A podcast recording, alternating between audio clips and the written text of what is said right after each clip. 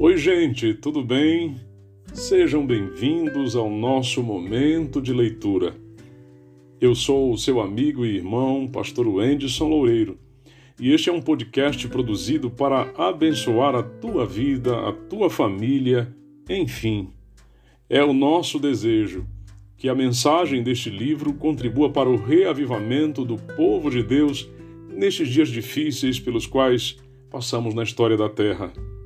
Assim, permita que o Espírito Santo fale ao seu coração através destas palavras. Esta é uma série de 21 episódios, onde ouviremos o livro Herdeiros do Reino, de Josanã Alves. Capítulo 19 Nosso Nascimento Profético Ellen White nos diz Algumas vezes passávamos a noite toda em solene busca das Escrituras para compreender a verdade para o nosso tempo. Alexander Gelgenitsia afirma: a verdade nos escapa se não concentrarmos nossa atenção totalmente em sua busca. Na introdução do livro, eu disse que não iríamos nos deter nos aspectos proféticos do livro de Daniel mas há uma profecia que é muito significativa para o objetivo que estamos tentando alcançar com estas páginas. Essa profecia tem algumas características muito especiais. Revela o maior período profético da Bíblia e é extremamente significativa para a história do Adventismo. É conhecida como as 2300 tardes e manhãs. Todo cristão deve conhecer esta profecia por isso, recomendo alguns livros para você entender, em detalhes, a exatidão e as aplicações desta passagem. Daniel havia compreendido que, ao longo da história da humanidade, uma série de reinos viriam depois de Babilônia. Esses reinos são apresentados de maneira geral no capítulo 2 de seu livro e de maneira mais profunda nos capítulos 7, 8 e 9. Nestes capítulos, fica evidente que Daniel tem um interesse maior no último período profético, que é descrito de várias maneiras. No capítulo 2, é simbolizado pelo ferro e barro nos pés da estátua. Nos capítulos 7 e 8, ele é um chifre. Os detalhes acerca desse chifre causaram grande preocupação em Daniel. Quanto a mim, Daniel, os meus pensamentos muito me perturbaram e o meu rosto se empalideceu. Daniel 7, 28. Fiquei espantado com a visão, e não havia quem a entendesse. Daniel 8, verso 27. Daniel teve estas reações, pois percebeu que esse último poder seria diferente dos outros. Os reinos anteriores tinham como ênfase a conquista territorial, o poder político e o uso de força por seus exércitos. Este último, no entanto, teria um aspecto mais religioso. Falaria coisas contra o Altíssimo, oprimiria os santos do Altíssimo, tentaria mudar os tempos e a lei e perseguiria o povo santo de Deus. Daniel capítulo 7, verso 25. Além disso, esse poder prosperaria na ação de lançar por terra as verdades bíblicas. Daniel capítulo 8, verso 12. Não é de admirar que, ao compreender isso, Daniel ficasse perturbado, pálido e espantado. Era mais fácil o povo de Deus enfrentar exércitos do que enfrentar sutis enganos e ataques à verdade. Essa compreensão levou a uma pergunta muito importante. Creio que esta pergunta seja a mais importante para o movimento adventista. Esta pergunta está registrada em Daniel 8, verso 13. Até quando vai durar a visão do sacrifício diário suprimido e da transgressão assoladora? Até quando o santuário e o exército ficarão entregues para que sejam pisados aos pés? Em outras palavras, até quando ninguém se levantará para fazer oposição a esse poder? Até quando a verdade será pisada sem que ninguém lhe faça oposição? A resposta surge no verso seguinte: até duas mil e trezentas tardes e manhãs. Depois, o santuário será purificado. Daniel capítulo 8, verso 14. No final do período desta profecia, duas coisas iriam acontecer: uma no céu e outra na terra. No céu, o santuário seria purificado, e na terra, as verdades que por centenas de anos estavam sendo pisadas seriam restauradas. Muitas vezes enfatizamos mais a parte da purificação do santuário no céu.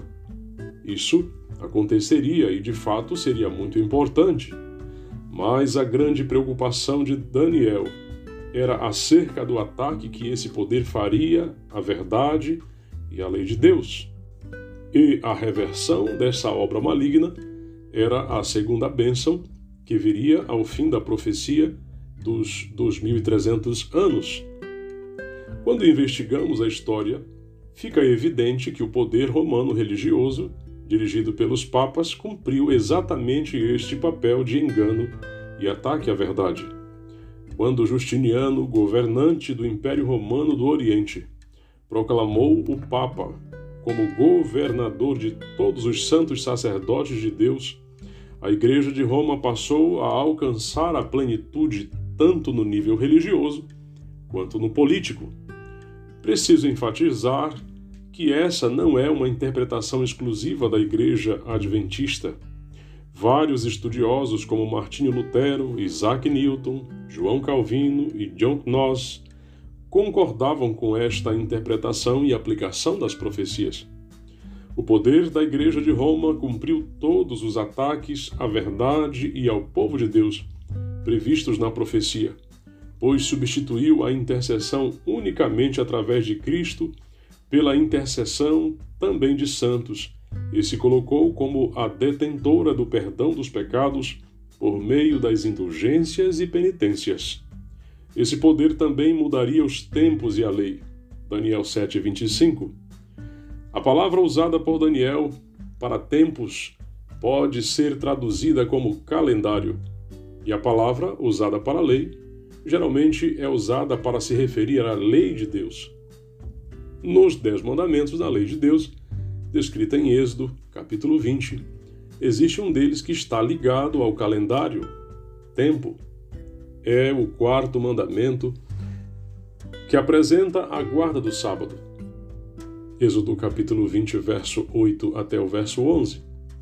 A profecia diz que o chifre pequeno mudaria um ponto específico da lei de Deus, o que estava ligado ao assunto do tempo ou calendário.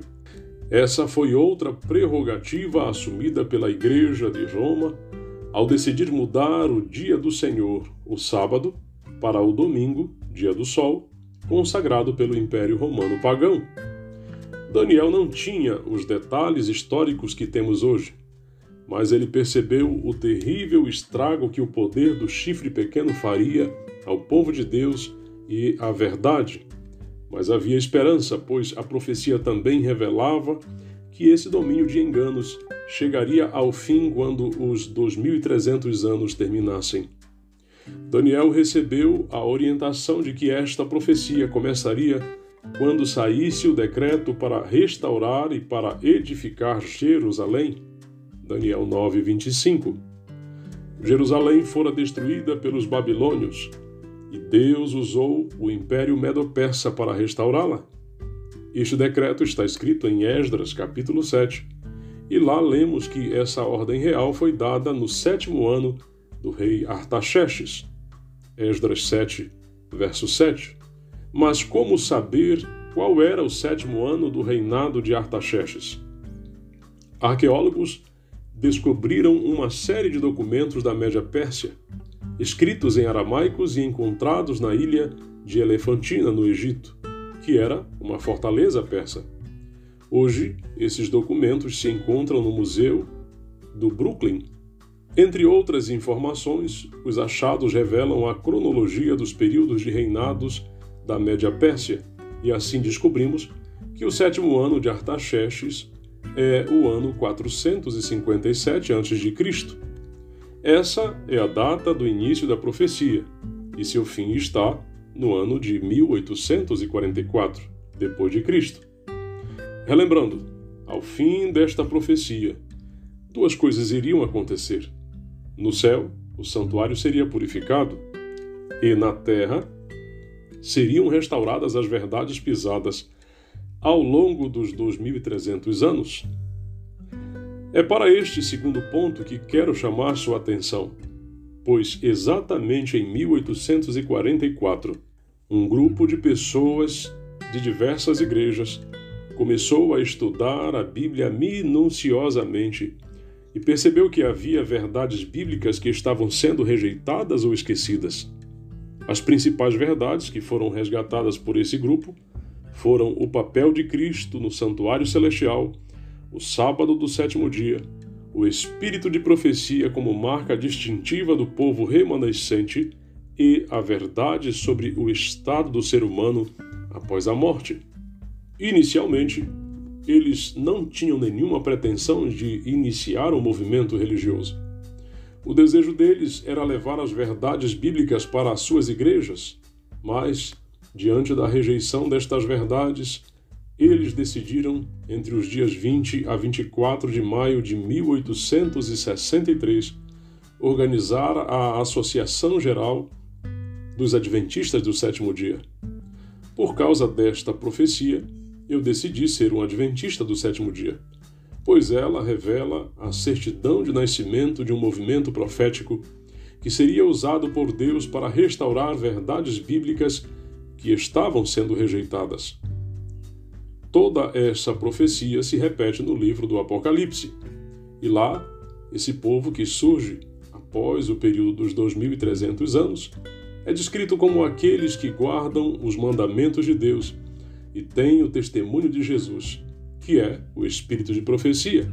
Apocalipse 12, verso 17 e 19, verso 10. Esse remanescente fiel também recebe uma mensagem muito especial que deve ser proclamada. Essa mensagem se encontra em Apocalipse 14, versos 6 a 12 nós a conhecemos como as três mensagens angélicas. Essa mensagem começa com as seguintes palavras: Vi outro anjo voando pelo meio do céu, tendo um evangelho eterno para pregar aos que habitam na terra, e a cada nação, tribo, língua e povo. Apocalipse 14, verso 6. Essa é a ordem de Deus para o povo que surgiu após os 2.300 anos da profecia. Eles devem ser um povo que abrace com toda a velocidade a missão de levar o Evangelho eterno a todo o mundo. Foi pela compreensão desse chamado missionário mundial que a Igreja Adventista decidiu não seguir o sistema de governo adotado pela maioria das igrejas cristãs, chamado de congregacionalismo. Esse sistema de governo tem como ênfase a igreja local que dirige a maior parte dos planos e ações da Igreja. Isso limita a visão global e impede que todas as congregações se unam com o propósito de levar o Evangelho a cada parte do mundo. A igreja local pode até ser beneficiada por usar os recursos financeiros como queira, mas a missão mundial com certeza é prejudicada. Como o nosso chamado profético é mundial, temos que ser dirigidos por um sistema que leve a mensagem e os recursos a cada tribo, língua e nação de maneira rápida e eficaz. Assim, a Igreja Adventista decidiu seguir o sistema representativo, em que todas as igrejas se unem em doutrina, missão e recursos para que as mensagens restauradas a partir de 1844 cheguem com rapidez a todo o planeta. Na prática, funciona assim. 40% de nossas ofertas e 20% de nossos dízimos não ficam na igreja ou na associação missão da qual fazemos parte. Eles vão para outras regiões do planeta para que nosso chamado profético e missionário de pregar a todo mundo se cumpra. Esse sistema de envio de recursos da igreja não foi fruto da mente de um pastor, e sim resultado da compreensão do texto bíblico de Apocalipse 14, verso 6, quando dizemos assim: Vou devolver os dízimos e as ofertas, mas somente se eles ficarem completamente em minha igreja local. O que estamos fazendo com esta atitude é rejeitar uma parte de nosso chamado profético de levar o Evangelho a todo mundo. Nunca esqueça: onde estamos, pregamos com nossos dons. Onde não estamos, pregamos com os recursos que Deus colocou em nossas mãos e que são distribuídos pela Igreja para cada parte do planeta. Que Deus abençoe você e o ajude a seguir a orientação bíblica revelada na profecia. Vamos orar? Soberano Deus, em nome de Jesus, viemos te agradecer porque nos levantastes nesta terra com uma certidão de nascimento profético. E este povo que ouve a tua voz nesta hora recebeu, Senhor, as tuas digitais, a fim de que sejam eles teus filhos na terra, teu remanescente fiel, e também sejam os teus pregoeiros da mensagem final para o tempo do fim. Unge-os com teu Espírito para que alcancem este objetivo. Em nome de Jesus Cristo. Amém, Senhor. E graças